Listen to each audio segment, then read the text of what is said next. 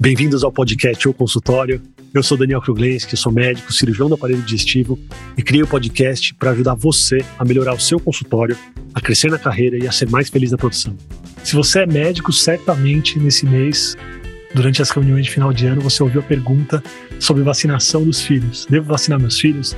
Não devo vacinar meus filhos para a Covid? E essa pergunta recaiu muito sobre mim também. E eu fiquei realmente na dúvida das respostas que eu deveria dar. Então, para isso, eu chamei no programa de hoje o Dr. Daniel Jarowski.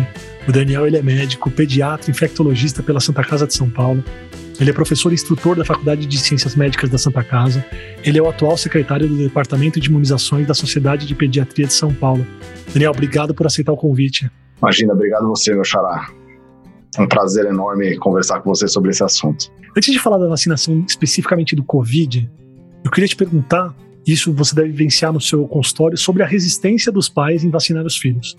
Na verdade, eu queria dividir essa pergunta em duas perguntas: resistência do pai vacinar o filho e do histórico da resistência das vacinações em crianças. A vacina do Covid é a vacina atual, é a vacina que está em voga, né? E é a pandemia que a gente está vivendo. Mas, cara, a gente tem diversas vacinas que foram introduzidas no mundo aí durante toda a história da humanidade. E vocês têm dados históricos sobre vacinação em crianças? Se houve resistência, como foi isso daí? Olha, uma pergunta excelente, né? Porque a gente, como vivenciador de vacinologia, né, a gente pode dividir, na minha opinião, a era pré e pós-Covid, certo? Porque realmente na era pré-Covid, bom, você tem filhos, eu tenho filhos, a gente sabe que o calendário de vacinação hoje em dia protege mais de 15, quase 20 micro-organismos, né? E ninguém pergunta, qual é a vacina que você vai estar tá aplicando no filho, qual é a marca, se é a marca XYZ, e sempre foi assim. Ninguém nunca deu muita bola, exceto uma outra vacina onde você tem produtos semelhantes que você pode eventualmente escolher. Então, isso ficou muito nítido né, ao longo desses últimos dois anos de pandemia, onde teve o que a gente chama né, de aquela escolha, aquele gourmet de, de vacina, né? O sommelier de vacina surgiram esses sommelier de vacinas ao longo da pandemia, isso realmente não existia, né? nunca existiu. Então, historicamente, o Brasil é um país, por exemplo, que é mundialmente reconhecido como um exemplo global de vacinação. Então, o brasileiro, por definição, é uma população que aceita muito, muito, muito bem vacina. É, saiba que a América Latina em si é um exemplo de vacinação mundial e o Brasil é talvez o capitão desse time aí, porque a gente consegue fazer vacinação em massa de uma, de uma forma que poucos países do mundo conseguem. Eu acho que se eu pudesse comparar algum país, talvez seria o Reino Unido, mantendo as devidas diferenças, enfim. Então, Agora, com a pandemia, não, né? As pessoas começam a se questionar um monte de coisa. Não é errado questionar, muito pelo contrário. A gente, no dia a dia, no consultório, a gente é questionado todo santo dia, toda consulta. Né? As perguntas é, sobre vacinação frequentes, mas são parte da consulta pediátrica. O que mudou muito agora é que fica essa divisão, essa briga né, entre escolha de vacina, não faz isso, faz aquilo. E historicamente é uma boa pergunta que você fez, né? O que a gente tem de histórico de uh, antivacinismo ou de recusa vacinal no Brasil? Muito pouco. Né? O Brasil realmente não é considerado um país que se nega a vacinar. Alguns pais, às vezes por uma questão mais ideológica, têm suas questões, né? Mas é, é muito pontual. Né? Já na Europa, principalmente na América do Norte, a gente tem uma recusa é, vacinal muito maior. Historicamente, a Europa liderou essa recusa vacinal no fim da década de 90, onde houve uma história aí de é, um trabalho fraudulento associando a vacina tríplice viral com autismo e foi publicado no, na Lancet naquela ocasião e a partir daí foi um, um boom de um crescente de é, movimentos anti-vacina na Europa. E a, apesar da retratação do artigo, o autor foi banido da Sociedade Médica do Reino Unido, etc., o estrago foi feito. Então a gente percebe muito isso na América do Norte e principalmente na Europa. Então, realmente, a gente tem um oceano separando esses continentes, inclusive na questão de vacinação. Então, é muito triste para a gente, como vacinólogo, é, ver como as pessoas é, questionam de uma forma muito errada a vacinação no período pós-pandêmico que eu falei para você. É um tipo de questionamento que vem surgindo, não é sadio. Não é sadio porque não é aquele questionamento, você quer realmente saber se é seguro para meu filho ou não. Você começou a entrar um assunto político por trás, né? A essência de tudo, infelizmente, tem a política por trás e que a gente não via antes, né? Então, realmente, isso tem um impacto muito, muito ruim para as vacinas a médio e longo prazo. Eu quero tentar entrar aqui no questionamento saudável. Espero não correr para o questionamento não saudável. Eu queria te falar da minha experiência pessoal com vacinas. E aí eu estou falando de vacina não, não só do Covid, mas vacina em relação às crianças. Porque acho que tem duas coisas que a gente precisa diferenciar aqui: o medo do desconhecido e a responsabilidade sobre uma criança. Então, antes de falar do medo sobre o desconhecido, e a gente vai certamente falar sobre isso, eu queria falar um pouquinho da minha experiência sobre a responsabilidade sobre uma criança, porque eu tenho uma formação clássica na USP, uma, formação alopata, uma formação pró-vacina, e sempre tive, nunca tive problema com isso, sempre me vacinei. E eu confesso, quando fui vacinar os meus filhos pela primeira vez, principalmente minha filha mais velha, quando foi para dar a primeira vacina nela, eu me questionei. falei, caramba. Sabe assim, uma coisa é você dirigir na estrada você sozinho, outra coisa é você dirigir na estrada com seus filhos atrás. Você tem uma responsabilidade sobre eles. E quando eu fui dar a primeira vacina na minha filha, eu me questionei. E eu achei engraçado, eu fiz toda uma auto-reflexão. Eu achei interessante eu me questionar. Eu pensei, se eu que tenho a formação que tenho, bem alopata, uma formação bem quadrada, pró-vacina, me questionei pelo medo do que será que eu estou injetando aqui na minha filha. Então, assim, eu hoje eu tenho um pouco mais de empatia em relação às pessoas que questionam, certo? Mas também sou totalmente contra a gente politizar o negócio. Então existe esse medo. E aí eu queria desmembrar antes de a gente entrar em relação ao Covid em si, mas o que, que você fala para o pai que tem medo de vacina, assim, que tem medo de injetar alguma coisa no filho? Bom, é, vamos lá, esse, esse, nosso, nosso bate-papo vai ser longo hoje, mas vai ser muito bom. É, realmente, é, o meu desconhecido, eu vou ir um pouco além dos pais, tá certo? E eu, como acadêmico, ainda mais em vacinologia, em infecções e vacinologia, a gente tem visto que a educação médica tem sofrido muito com isso. Então, acho que a qualidade de, da educação médica tem sofrido ao longo dos últimos anos. Acho que você talvez possa também é, concordar ou não. Mas na parte de vacina se fala cada vez menos na graduação médica e, na, e na, nas residências. Então, a gente já começa que a melhor fonte de informação para um paciente é o médico e o médico não está apto, não, não, não, foi ensinado a falar sobre vacina. Então, o começo de toda a essência de todo esse problema, na minha opinião, começa na educação médica. Isso a gente vê também no dia a dia com vários residentes de outros hospitais que passam conosco no, lá na Santa Casa.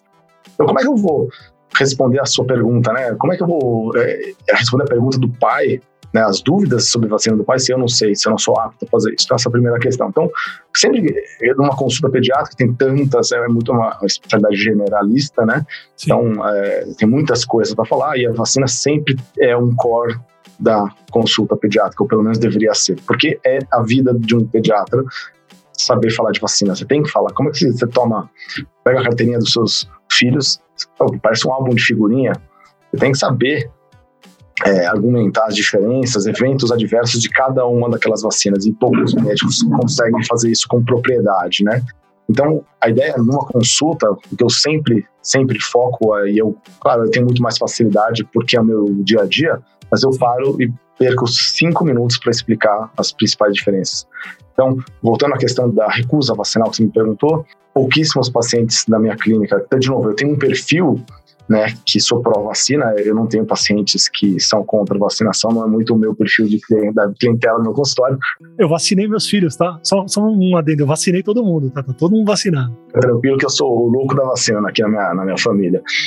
Então, eu perco cinco minutos para explicar as diferenças, porque esses pacientes, esses pais que vêm para consulta no meu consultório, com dúvidas não são contra vacinas. Eles às vezes entendem que não vão fazer naquele momento porque desconhecem sobre a, aquela vacina especial. Perfeito. Você perde cinco minutos, explica o básico, né, a questão de segurança, o impacto, a importância daquela vacina para aquela criança e, na minha experiência pessoal, 100% dos pais aceita com maior prazer e acaba fazendo a vacinação. E a gente sabe que tem muitas diferenças do público privado, o esquema de vacinação privado, de novo, não estou nem falando de Covid ainda, tem vacinas que protegem contra mais ou menos micro-organismos, então tem diferenças. E o, o, o que é muito interessante da questão de empatia que você se sentiu, você tem empatia com outros pacientes, outros pais, né?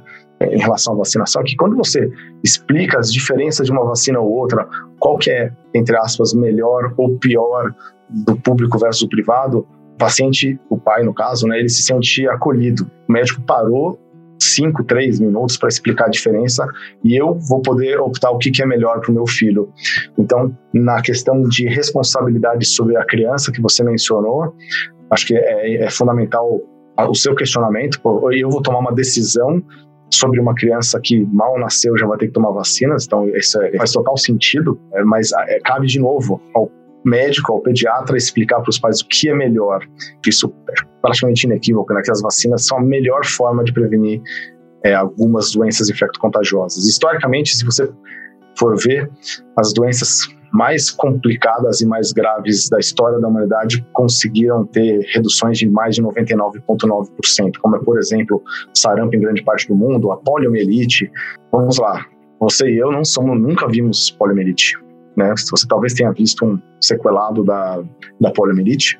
Isso é um, é um problema, um, um, um, resultado, um fruto do, do, sucesso das vacinas, é você não ter argumentos. Por exemplo, eu não posso dizer assim, não, mas veja, olha quantos, quantas crianças com poliomielite tem andando na rua aqui em São Paulo. Você não tem esse argumento, você não consegue dizer, olha quantas pessoas morrem de sarampo aqui no Brasil. Não mais, porque é fruto do sucesso da vacinação. Então, é importante quando a gente vai falar das vacinas de Covid exatamente isso, porque depois de tantos anos de aprendizado com vacinas reduzindo de uma forma magnífica a incidência de doenças infecto-contagiosas, surge a Covid, que a gente vai conversar bem sobre isso, né? Que tem uma carga de doença maior do que muitas outras doenças clássicas da infância que você aprendeu lá na sua na faculdade quando você passou no estágio da pediatria. Então, é isso é importantíssimo a gente entender, né? Quando você vai argumentar a favor ou contra alguma vacina específica, entender o contexto que você está falando daquela doença naquele momento. Então, esse aqui é um podcast que vai ficar gravado, então talvez quem nos escute daqui a semanas, meses ou anos vai, vai entender, vai, vai ter que interpretar a gente de uma forma diferente, porque Sim. a epidemiologia das doenças vai mudando muito. E atualmente o cenário fala a favor de Covid ser uma doença extremamente relevante, inclusive na pediatria. Foi importante você reforçar isso. gravei um episódio com a Vivian, infectologista, sobre o Covid na hora que surgiu, quando a gente achava que era só uma gripe que estava se espalhando pelo mundo. E muitas das coisas que a gente falou naquele episódio já mudaram.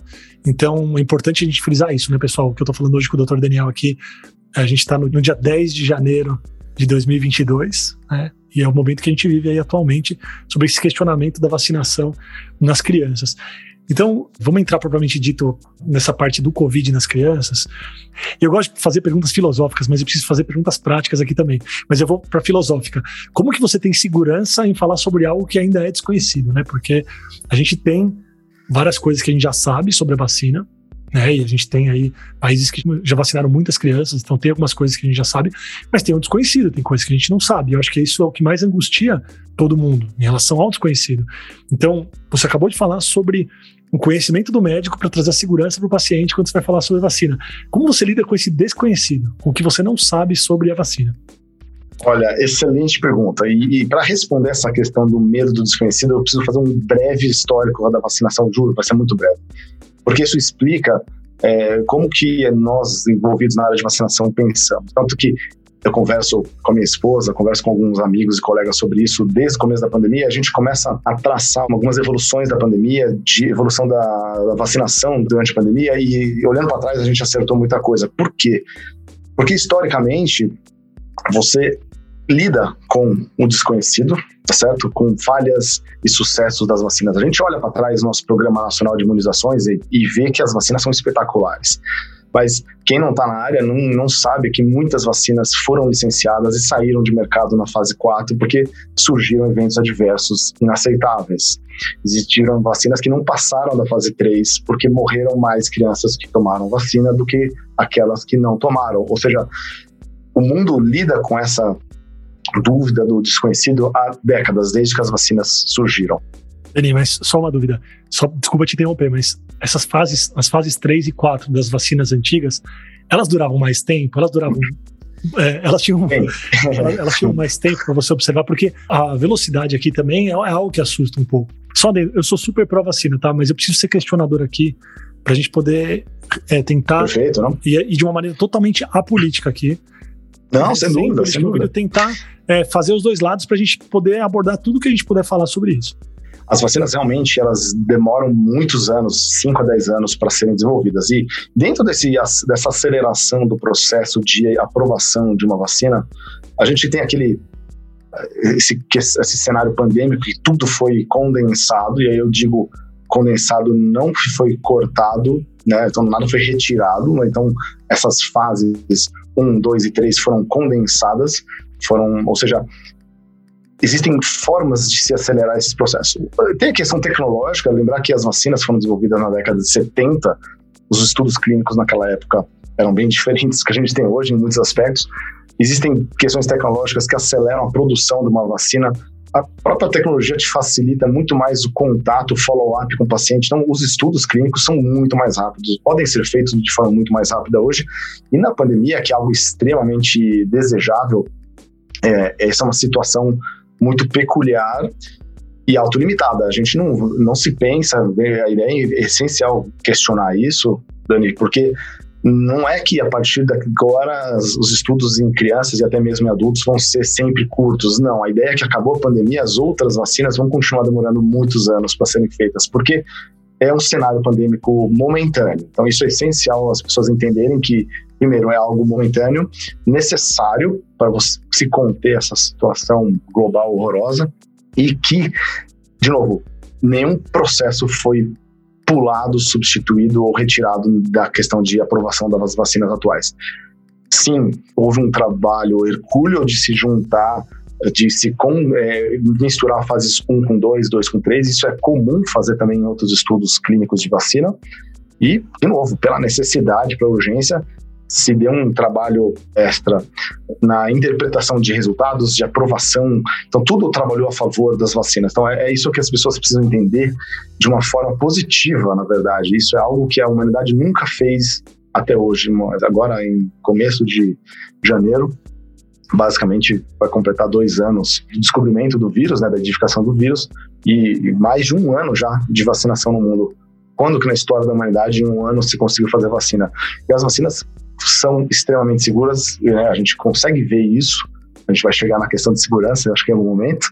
Então, primeiro, tudo tem sido feito da mesma forma, de uma forma muito acelerada, mas mantendo as fases 1, 2, 3 e agora em diante as fases 4, que são essenciais. E como eu falei para você, é, as vacinas hoje, olhando para trás, são um sucesso, mas pode ser que alguma vacina que a gente chama das vacinas de primeira geração da Covid, que são todas essas que a gente tem visto circulando, são as de primeira geração. Pode ser que alguma, ao longo dessa corrida, vamos chamar de, entre aspas, de corrida, tropece e caia fora da corrida ou perca a corrida nos próximos meses ou anos. Por quê? Porque ou tem algum evento adverso que não seja tolerado, numa situação não pandêmica, ou porque não foi eficaz o suficiente, ou porque outros produtos melhores surgiram. Acho que são várias, vários cenários que podem acontecer. Então, de novo, as vacinas que a gente tem hoje, daqui a alguns anos, quem vai ouvir nosso podcast vai olhar: meu Deus do céu, a vacina X não existia, né? que absurdo, né? Então a gente tem que entender que neste momento, é, a gente, na hora de vacinar adulto ou crianças, você tem que pesar. Claro que é o risco-benefício.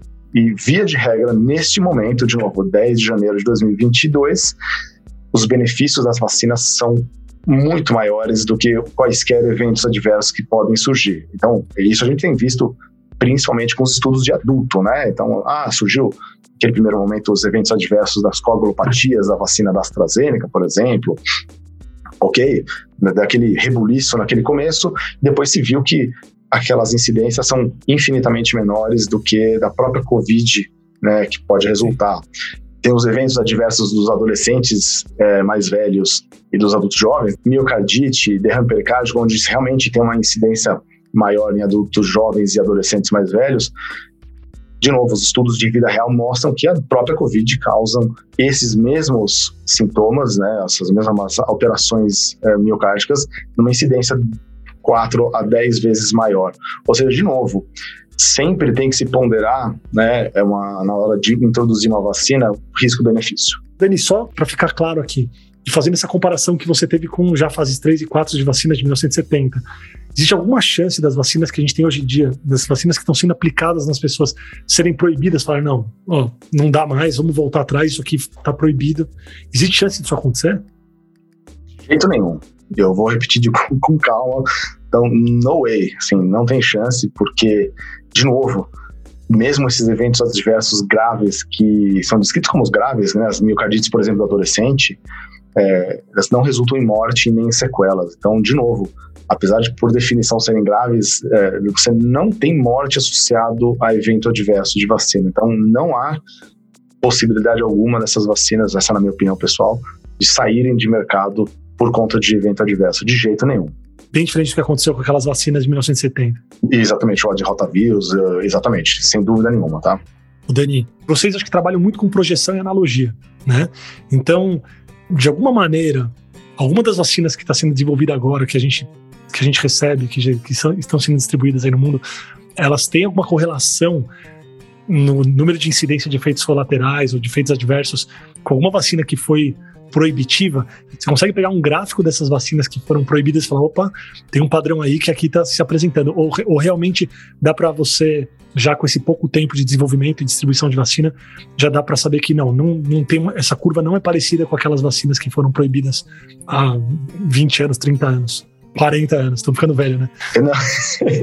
Excelente, é isso. É respondendo a sua pergunta, o que chama muito a atenção dessas novas vacinas de Covid são as plataformas vacinais, que são novas plataformas que nunca foram aprovadas de novo na história da humanidade. Então, você não tem um relato histórico para você olhar para trás e falar assim: eu não vou nesse caminho porque pode dar errado baseado no histórico que a gente tem.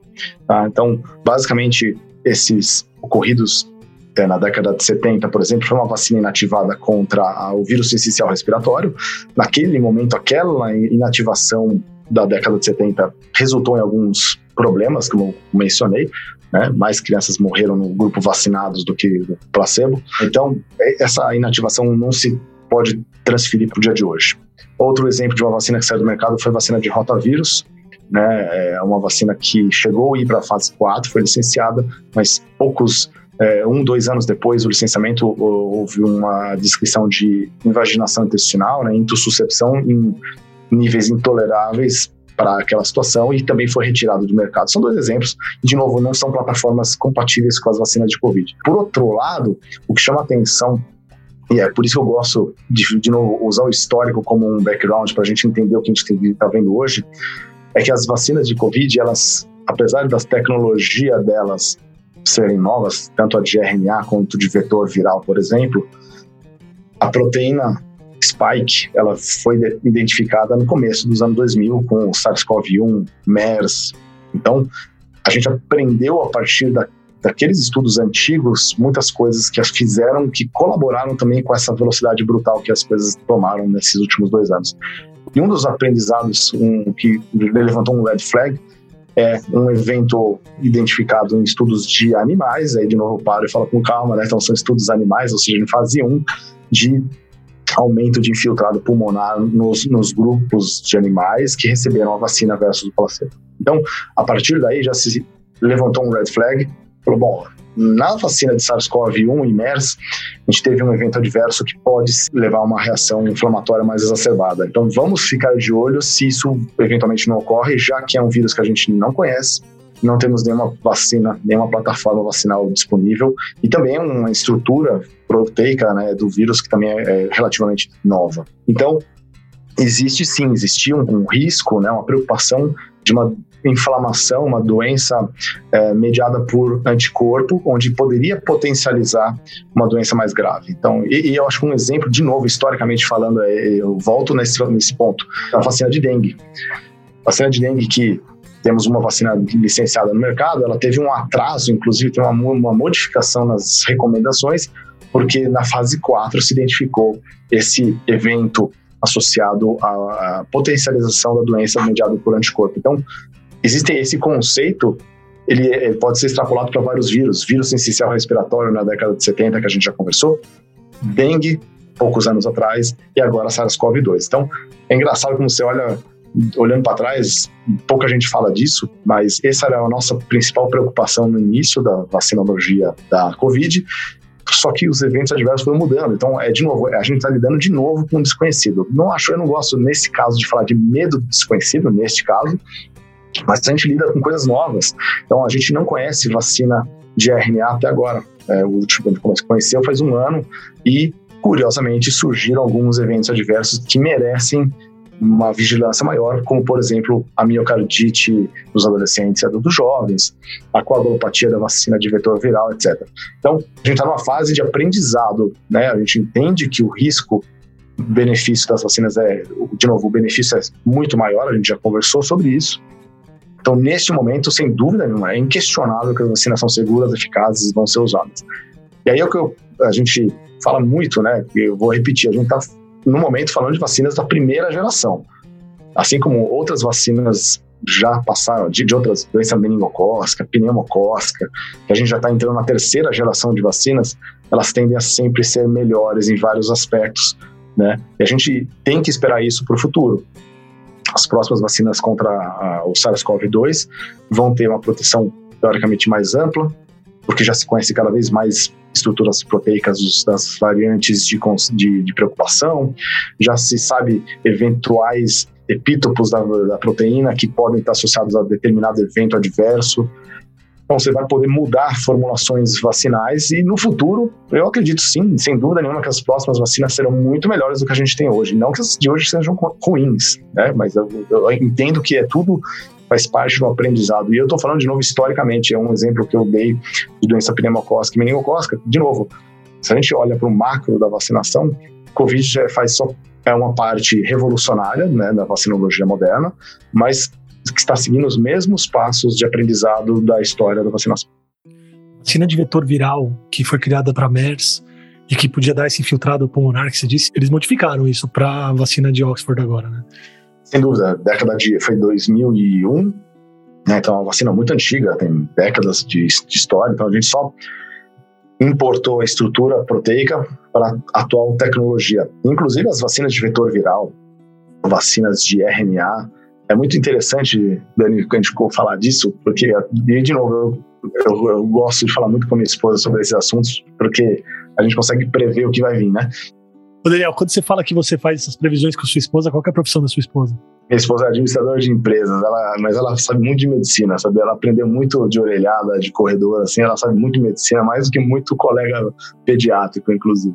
Então, quando você pega os estudos da década de 2000, 2013, da MERS, SARS-CoV-1, você já vê estudos misturando plataformas vacinais. Então, já naquela época já se falava de que a combinação de plataformas vacinais diferentes, então, de vetor viral, RNA, com vírus inativado ou vírus atenuado, seriam altamente benéficos. Aí você olha hoje, 2020, 2021, é o que mais se estuda isso, qual que é a melhor combinação para uma vacina. Então, de novo, a gente está, nada aqui é novo, nada, esses conceitos todos, não é à toa que eles surgiram, vamos chamar entre aspas, porque eles de fato não surgiram tão rápido. Eles vieram um fruto do conhecimento adquirido nas últimas duas décadas. Então, de novo, eu acho que a história da vacinologia é linda por isso, porque te permite um entendimento muito melhor, muito mais tranquilidade do que está acontecendo hoje e do que vai acontecer. O Dani, esses efeitos adversos da vacina são todos eles são efeitos que a própria doença traz. Então, por exemplo, a miocardite em adolescente. Para os não vacinados, existe uma incidência muito maior do que esse efeito colateral do vacinado, e todos os efeitos colaterais da vacina eles estão presentes na doença. Falando de Covid agora. Depende do evento vacinal, evento adverso vacinal. A gente está falando dos eventos adversos mais graves, que são, por exemplo, coagulopatia e miocardite. Sim, obviamente que esses eventos adversos são associados à infecção. Não posso dizer que dor no lugar da injeção, não, febre, calafrio, claro. não são considerados eventos adversos graves. Então, falando nos eventos adversos graves, sem dúvida nenhuma, são associados à infecção selvagem também. E aí, de novo, a gente tem que extrapolar isso para outras infecções virais, como, por exemplo, influenza. É sabido que influenza é um vírus causador de miocardite também, desencadeia infarto agudo do miocárdio naqueles indivíduos que são suscetíveis e têm comorbidades. Então, de novo, a gente, tanto com vacina de influenza, a gente vê isso, né? A gente sabe que não é uma vacina que costuma dar evento adverso grave, mas para a Covid é a mesma coisa, são vírus que sabidamente têm um tropismo, uma, um certo tropismo, né? Para o miocárdio, e 4 até 10 vezes maior, eventualmente até mais, 20 vezes maior, na doença selvagem versus o evento adverso da vacinação. É, porque se pega muito nisso. Você vê alguém tendo uma morte súbita, um IAM aí, um infarto agudo do miocárdio, e fala, ó, foi, foi vacinado. O pessoal já vai correndo atrás. Foi vacinado ou não foi vacinado? Mas o que está dizendo pra gente aqui é que nos não vacinados, nas pessoas que pegaram o Covid aí antes da vacina, a incidência de infarto agudo do miocárdio é muito mais alta do, do, que nos vacinados. E aí, de novo, eu volto naquele assunto que eu gosto muito de falar, é que tudo é uma questão de perspectiva. Não existe, infelizmente, vacina sem evento adverso nenhum que seja 100% eficaz. Enfim, não tem, infelizmente não tem. E tem vacinas atualmente usadas há muitas décadas que têm eventos adversos potencialmente graves e que se usa de uma forma ampla no mundo inteiro e é inequívoco que faz que o benefício é muito maior que o risco. Duas vacinas que eu vou citar é a vacina de febre amarela, por exemplo, que a gente sabe que tem eventos adversos potencialmente graves, sim, e a vacina de rotavírus, que a gente sabe que tem um pequeno aumento de invaginação intestinal, mas é, de novo, quando se faz estudo de vida real pós-licenciamento, o benefício supera muitíssimo e, e todos os países do mundo não só introduziram, e aqueles que já usam continuam introduzindo porque os estudos que saem mostram cada vez mais que é benéfico. Ou seja, existem vacinas com eventos adversos potencialmente graves que ainda assim são usados. Então, com as vacinas de Covid é a mesma coisa. A gente tem que entender o cenário. Neste momento, não há dúvidas que vale a pena usar as vacinas que nós temos disponíveis. Se o vírus, em algum momento, isso é uma incógnita, né? Quando ocorrerá e se ocorrerá, passar a ser endêmico, talvez a gente tenha que requestionar né, essa, esses eventos adversos. Talvez os eventos adversos da vacina passem a ser maiores do que da doença, e aí a gente talvez mude um pouco a perspectiva de vacinação. Isso é muito cedo para falar. É muito cedo, mas talvez não tão cedo, né? porque isso eu até te perguntar mais para frente, mas vou acabar perguntando agora. Tudo, né? Você falou de vacina, mas cirurgia e remédio, tudo é assim. Nada vem de graça. Tudo tem um efeito adverso, né? Tudo tem um, apesar da balança os prós e contras. E aí eu queria te perguntar da Omicron, né? Porque é um, uma variante aí que, em teoria, parece ser muito mais leve e que eu queria perguntar sobre os estudos que já começaram a sair sobre efeito adverso da vacina, efetividade contra a Omicron barra Omicron selvagem, que você diz, né? Assim, então o cara não isso. vacinou e pegou o Omicron aí. Então o que, que você tem para dizer para a gente sobre isso? Acho que esse, apesar de a gente falar da Omicron, a gente tem perspectivas de que outras variantes surjam. Então, para quem nos ouve no futuro, provavelmente esse conceito vai se repetir para outras variantes que vão surgir depois da Omicron. Então, até o momento, que a gente, na luz das evidências atuais que a gente tem, é que as vacinas, todas elas acabam protegendo de alguma forma contra todas as variantes que surgiram até o momento. Tá? Por que isso? Né? Ah, não, mas eu tomei três doses de vacina, tomei quatro, eventualmente, doses de, de qualquer que seja vacina, e eu ainda assim peguei a Omicron por exemplo. Né? Basicamente porque não se espera que essas vacinas te protejam 100% contra todas as formas clínicas da doença. Por exemplo, como é doença meningocócica ou doença pneumocócica, que são vacinas que têm uma capacidade de bloquear a evolução da doença muito grande. Aqui, por se tratar de um vírus respiratório, a gente entende que tem uma imunidade celular envolvida, tem imunidade humoral, que é anticorpo, são de nem tudo é fácil de se mensurar, uma primeira dificuldade. Então, você tem um valor de comparação, a gente chama de threshold, né? Você não tem um, um valor que você ultrapasse para te dizer estou blindado ou não estou. E, da mesma forma, aprendendo com as vacinas de influenza, o principal objetivo das vacinas contra vírus respiratórios é bloquear, na verdade, é evitar hospitalizações, casos graves e mortes. Ponto final. Então, de novo, desde que as vacinas contra a Covid surgiram, a expectativa do vacinólogo nunca foi que a, a, doença fosse erradicada do planeta, mas sim que cessassem as mortes, as hospitalizações e os casos graves. Ponto final. E isso as vacinas atuais e as futuras farão com maior brilhantismo. Isso é, é inquestionável o benefício das vacinas atuais em relação a isso. Né? Então, bastante acho que para Omicron, mesmo raciocínio. Os estudos estão sendo feitos, cara, é uma velocidade também brutal nesse sentido, né? Ainda não tem muita coisa, tá tudo nesse momento, 10 de janeiro de 22, muita coisa em pré-print em relação à proteção da vacina, das vacinas com a Omicron. Mas da mesma forma que quando surgiu Delta, os estudos in vitro né, isso é muito importante lembrar que a gente consegue ter estudos in vitro muito mais rápidos, né, mostravam que tinha sim uma proteção contra as várias variantes que foram surgindo. E se espera que contra a Omicron seja a mesma coisa. Você vai ter doença, porque o vírus pode ter uma capacidade maior de evadir o sistema imune, mas de uma forma leve, sem óbitos, pelo menos menor óbitos em um paciente não imunocomprometido. uma pausa na nossa conversa para avisar que você pode tirar dúvidas, mandar sugestões, fazer perguntas ou continuar discussões que a gente tem aqui no podcast lá no Instagram, no arroba dr.danielkruglenski. Eu vou ficar muito feliz de receber uma mensagem sua por lá. Então é arroba dr.danielkruglenski. Agora vamos voltar para nossa conversa.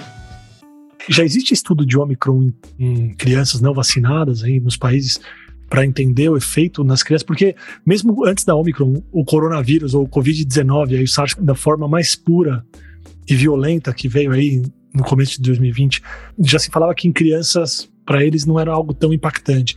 Então, eu queria primeiro saber passados já dois anos, qual foi o impacto real nas crianças, né? já com os estudos, né? Hoje já tem os dados, né? Então, qual foi o real impacto do, do Covid nas crianças não vacinadas? E se já existe essa análise para essa variante Omicron nas crianças? Basicamente, o que ocorreu ao longo dessa pandemia é que a população pediátrica, por conta da carga da doença incomparável do adulto, principalmente do idoso, versus a população pediátrica, é uma diferença brutal a população pediátrica acabou ficando de lado com aquela imagem de que a doença não acomete crianças. Isso historicamente realmente aconteceu. Eu mesmo, ao longo do começo da, da pandemia, falava a mesma coisa. Só que a partir do momento em que a população adulta passa a ser vacinada, naturalmente você vai deslocar as doenças para os, as populações de risco, mesmo vacinadas, e aqueles não vacinados, que são principalmente crianças menores né, e adolescentes. Então, os dados são crescentes em relação à infecção de crianças e a gente tem visto isso ao longo do mês de janeiro de 2022, exatamente isso, né? Dezembro e janeiro, que vários países do mundo têm identificado um aumento crescente de casos de Covid pediátrica né? Principalmente por conta da Omicron. E com gravidade isso, Dani? A letalidade da doença na pediatria ela é muito menor do que a população adulta. E os outros efeitos? Quando a gente fala de letalidade, é o ponto final, né? Ele é o pior desfecho, mas assim, tem internação em TI, tem sequelas. Como que é isso aí em relação às crianças? Isso. A gente tem vários pontos, né, que a gente tem que levar em consideração na criança também. Que isso, de novo, eu concordo com você que morte é o pior cenário possível, claro, mas tem outras situações que são muitas vezes e frequentemente menosprezadas ou não lembradas na hora de falar da carga da doença pediátrica e até mesmo na hora de fazer indicar ou não a vacinação, tá certo? Então, sem dúvida nenhuma, os casos graves, hospitalizações e mortes são os talvez os mais eh, relevantes, né? Mas a gente tem também três questões importantíssimas da população pediátrica. Primeiro, o papel da criança na transmissão na comunidade. Gente sabe que, historicamente, de fato, as crianças são é, cometidas com um quadro muito mais brando do que o adulto, isso, de novo, uma comparação, mas eles têm o seu papel fundamental na transmissão do vírus. O vírus pega em criança, e a criança passa para o adulto, passa para o imunocomprometido, assim como a gente faz a mesma analogia com influenza. Então, esse é o primeiro ponto. Vacinação, e da vacinação numa criança teria um impacto legal nesse sentido também. Segundo, a síndrome inflamatória multissistêmica pediátrica, que é uma doença extremamente rara, mas com letalidade muito alta. Então, por exemplo, nos Estados Unidos, a letalidade da, eu vou chamar aqui de SIMP, tá? De síndrome inflamatória multissistêmica pediátrica, que é aquele quadro inflamatório gravíssimo, como se fosse uma tempestade de citoquinas que está associada temporalmente ao SARS-CoV-2. É uma doença rara, mas que tem uma letalidade de 1,5% nos Estados Unidos, mas chega a 6, 7% no Brasil. São poucas doenças infecto-contagiosas virais é, respiratórias que têm uma letalidade tão alta nesse caso. Então, a vacina, por exemplo, teria um impacto interessante, inclusive um estudo publicado agora há três dias atrás, né, no CDC, mostrou o impacto da vacina de RNA reduzindo o risco dessa síndrome inflamatória sistêmica. E um outro ponto que eu digo como pediatra e como pai, e eu tenho tocado nesse assunto ao longo desses últimos dois anos, é que as crianças são o futuro do planeta, né? O que é, o mundo tende melhor para trabalhar para um, um, planeta mais razoável e as pessoas esquecem que a construção de uma criança começa desde cedo e tem que ter interação com o meio ambiente, com outras crianças. Então, eu acho que, na minha opinião, um impacto muito difícil de se mensurar é na questão da retorno à normalidade da criança. Então, o impacto negativo que a pandemia teve, por exemplo, na que a gente fala de disrupção da, da educação global. Então, esse é um ponto, na minha opinião, Dani, que eu acho que ele é pouco mensurável, mas como pai e como pediatra, estou deixando de lado a infectologia, é essencial. A gente vê claramente no consultório uma diferença da criança que ficou mais tempo em isolamento social versus aquele que teve uma exposição mais precoce do ponto de vista é, social e psicológico, tá certo?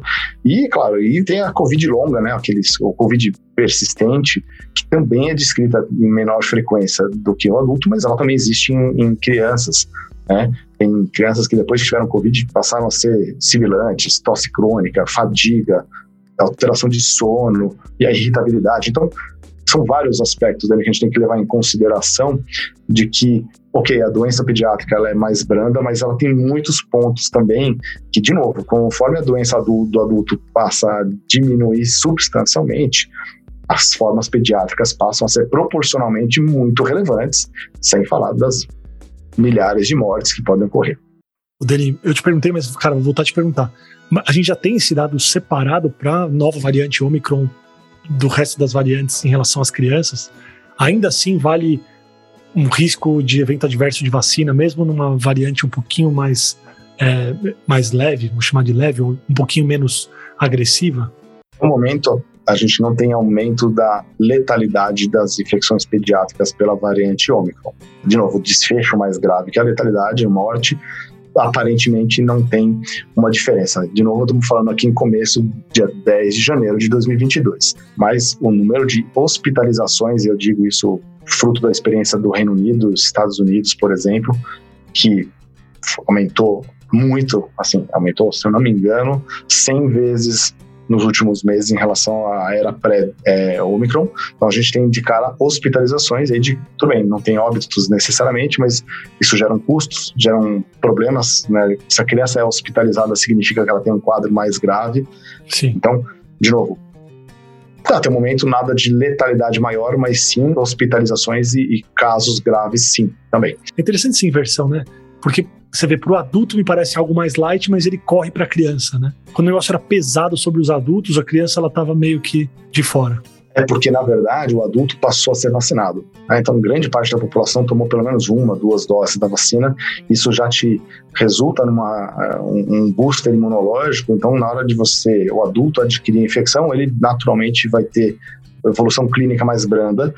A criança, ela está pegando um vírus que ele, ele é muito transmissível, isso é um problema, tanto que resulta em mais infecções, bronquiolites, internações por exacerbação de asma, etc. Mas ele é menos letal. Isso faz parte da evolução do vírus no seu caminho em, em direção a uma endemicidade. Então faz total sentido a gente pensar pelo lado do vírus, que seja um vírus mais brando, porque, de novo, está nessa trilha, e porque as crianças são virgens, a não ser que a criança tenha adquirido Covid ao longo desses dois anos de pandemia, pelo vírus vamos chamar o vírus selvagem, né, o de Wuhan, etc., lá no começo da pandemia, ou ao longo dos é, meses de pandemia, ele, a criança em geral não tem o reforço da vacina. E uma coisa interessante, Dani, que eu preciso lembrar para vocês é que a, vacina, a, doença selvagem te gera, te resulta em, imuno, em resposta imune adequada, tá certo?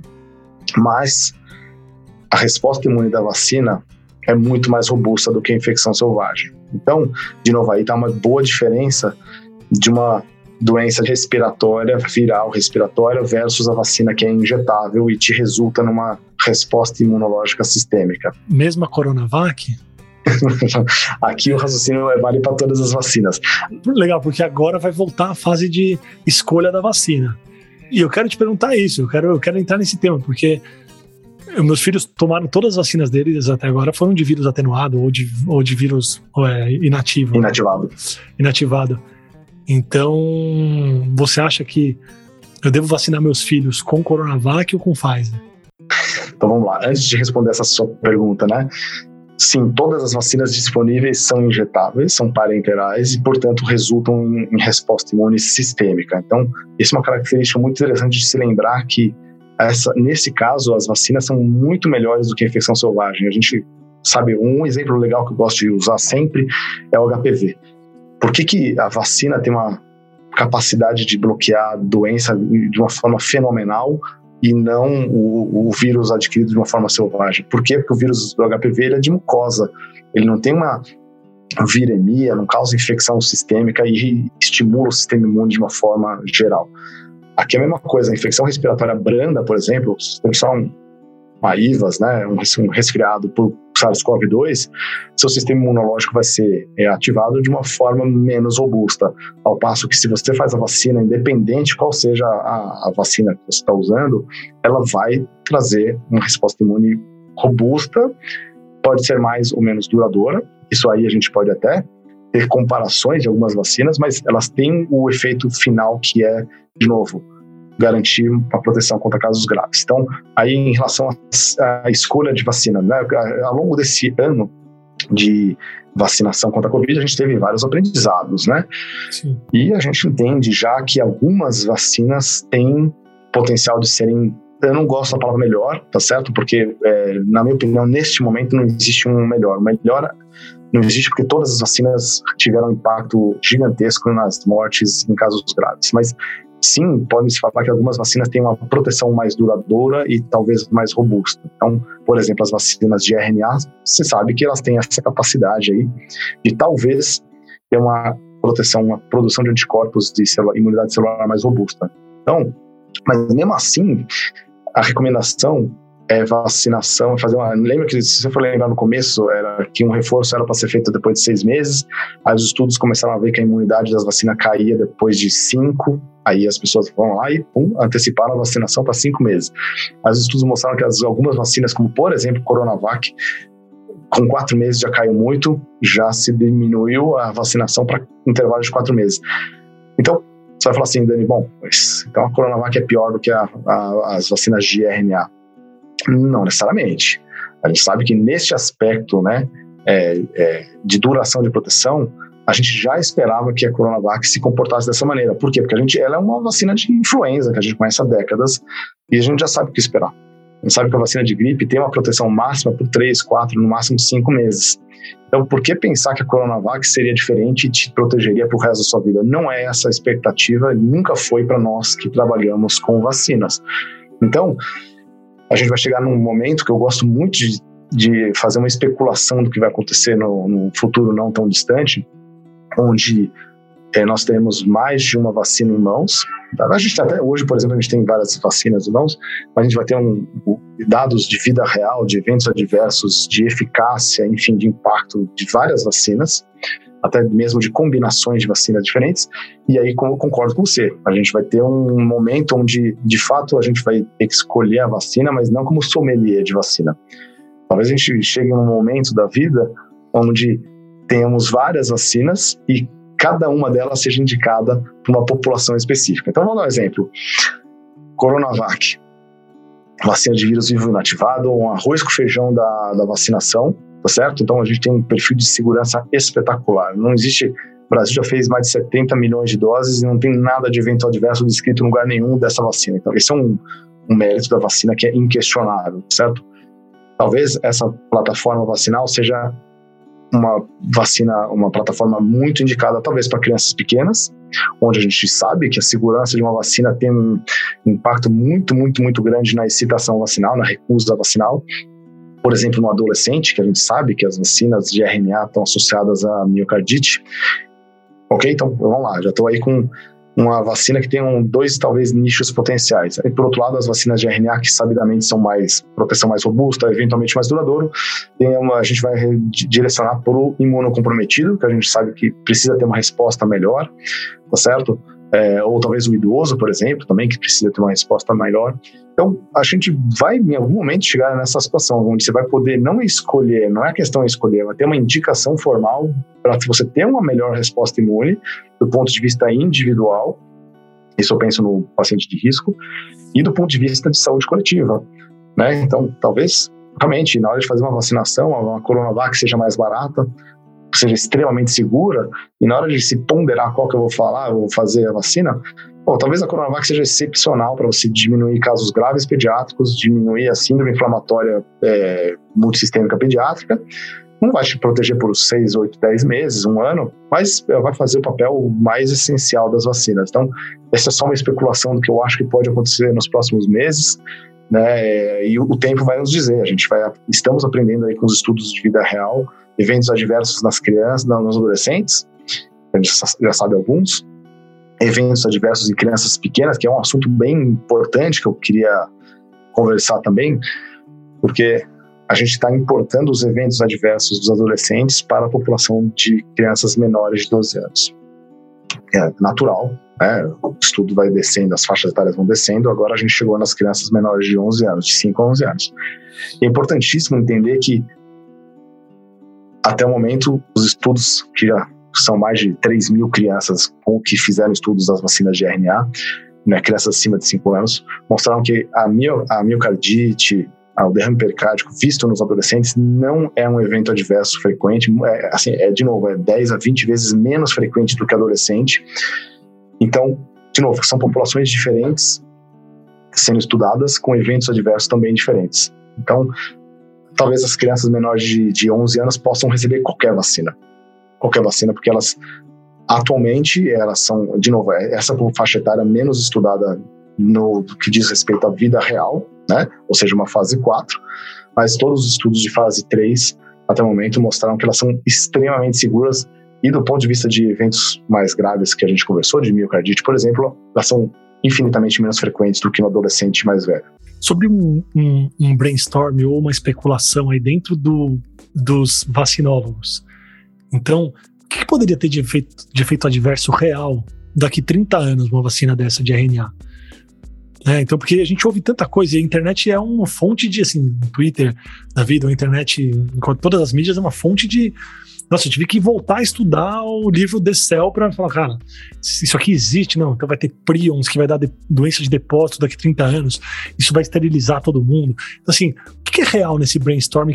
Existe algum medo que vocês têm real nessa projeção a longo prazo das vacinas de RNA? Uma pergunta extremamente pertinente, porque de novo, é uma plataforma vacinal nunca antes aprovada, nunca é, licenciada para uso em vida real, né? Mas aí eu volto de novo na, no aprendizado que a gente tem dessas últimas duas décadas de estudo com outros vírus SARS-CoV-1, por exemplo, e MERS, né? Entre outras vacinas também que usam essa plataforma.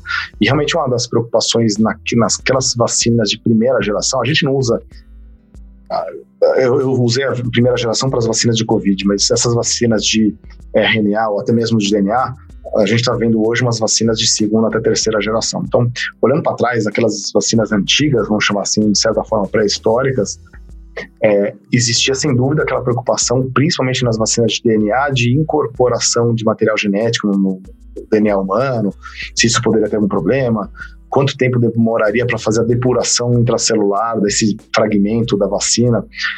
E já desde aquela época, é, e isso já se evidenciava que, principalmente para as vacinas de RNA, isso nunca foi uma preocupação, porque os estudos, de novo, naquele caso eram in vitro, em, em estudos animais, uh, e depois, nos estudos humanos, foram mostrando que é, o, fragmento de RNA ele era depurado rapidamente, não tinha nenhuma incorporação. Primeiro porque o RNA ele não, ele não entra no núcleo celular, então não existe raciocínio por trás de incorporação de, de RNA no DNA, porque não é assim que a, a fisiologia humana funciona.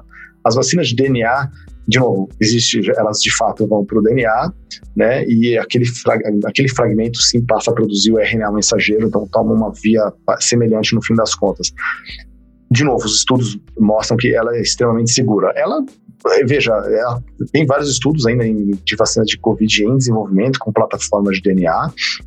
É, tem limitações de produção, tem limitação de é, aplicação, você precisa de um dispositivo específico intradérmico para ter uma resposta imune melhor. Então, esse é um dos motivos pelo qual essa plataforma ainda não deslanchou muito, né? E as vacinas de RNA, elas estavam ali no forno. Né? A Moderna, por exemplo, a própria BioNTech, que está juntou com a Pfizer, tinham vacinas de RNA para CMV, HIV, é, chikungunya.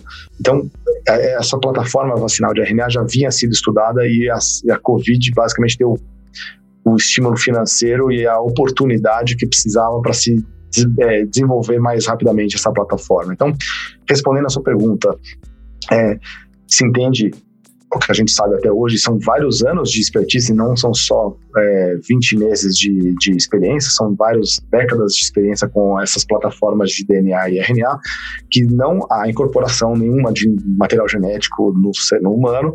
Então, a princípio, não tem por que se pensar em nada a longo prazo, tá certo?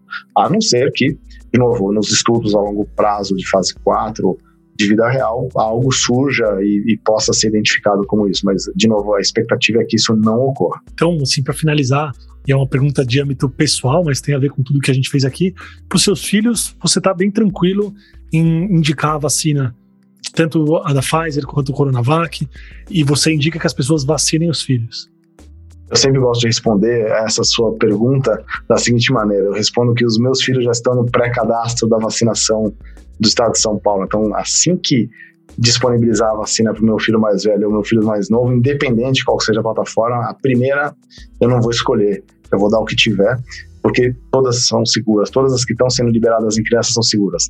Nos anos seguintes, depois provavelmente a pandemia acabar, você vai poder escolher vacinar A, B ou C, você vai ficar, fique à vontade para escolher o que vai fazer para seu filho ou até para você mesmo. Então, não há a menor dúvida, meu, meus filhos terão, estão às 7 horas da manhã, vão estar na porta do posto para tomar vacina.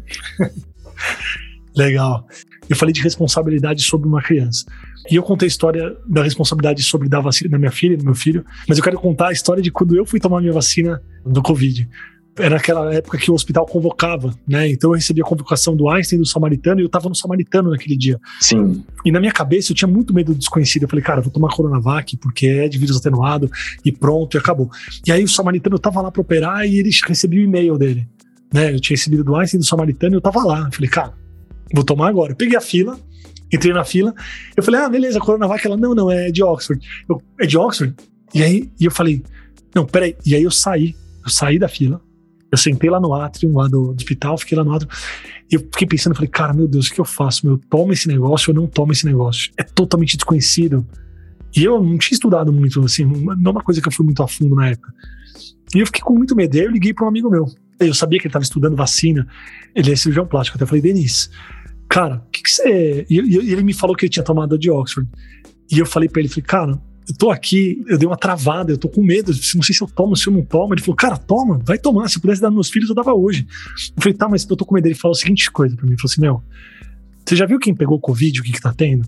Tipo, a gente tem alguns amigos, meu, que estavam tendo perda de memória, que estavam tendo lentificação, sabe? Fora, cara, fora as tragédias que a gente viu por aí. Ele falou, meu, o que, que pode ter de pior na vacina do que ter a doença? Vai lá e toma a vacina. E eu fui lá, levantei e tomei a vacina. Então, acho que é legal a gente falar sobre essa história de, do efeito da doença em si ser muito maior do que o efeito colateral da vacina.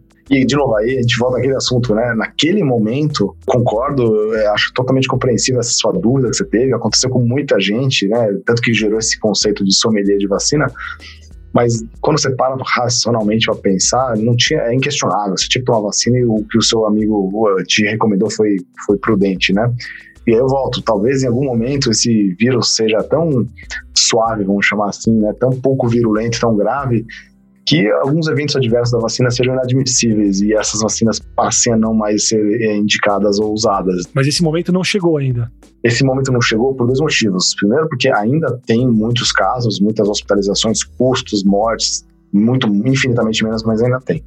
Né? E segundo, porque as vacinas são extremamente seguras. Mesmo esses eventos adversos graves de miocardite da vacina, não há descrição de mortes. Então, apesar de essa descrição de casos graves da vacina, pela vacina em adolescentes e adultos jovens, nenhuma criança morreu, não há sequelas e, a, e tem estudo comparando né, a intensidade da miocardite dessas crianças versus uma criança ou um adulto jovem que morreu por miocardite da, da doença selvagem é muito mais branda e é por isso que tem menos sequelas. Então, de novo, acho que esses são os dois motivos pelo qual acho que não é esse momento ainda. Todas as vacinas atualmente estão indicadas, né, devem ser usadas, sem dúvida. Sem medo, sem medo nenhum. Eu, eu pensava que a Omicron era muito light e não e não justificava um efeito colateral da vacina, mas pelo visto, principalmente para criança, ainda não é a história, né? Exatamente. Não é o momento ainda de escolher vacina. Gente, quem quiser conversar com o Daniel, onde as pessoas te encontram, onde as pessoas podem tirar dúvida com vocês, se quiser levar os filhos no seu consultório, onde as pessoas podem te encontrar? Eu estou nas mídias sociais, tenho no Instagram daniel.jarovski, estou no Twitter, arroba dejarovski, e tenho meu consultório pediátrico e de infectologia na Vila Mariana, aqui em São Paulo. Ele, cara, muito obrigado aí pelo seu tempo, achei que foi muito bom, respondeu minhas dúvidas, quero te agradecer, foi muito legal mesmo. E eu que te agradeço, foi um espetáculo aí, foi um dueto aí, um diálogo, mas pô, obrigado pela moderação, foi espetacular, está de parabéns. Obrigado, obrigado. Eu espero ter engrandecido o seu conhecimento de vacinologia. Agradeceu muito, muito, muito. Dani, obrigado. E a você. Muito obrigado por ouvir o podcast. Se você gostou desse episódio, compartilha com os amigos e não esquece de clicar no botão seguir na sua plataforma favorita para você receber todas as novidades do podcast ou consultório. Até a semana que vem.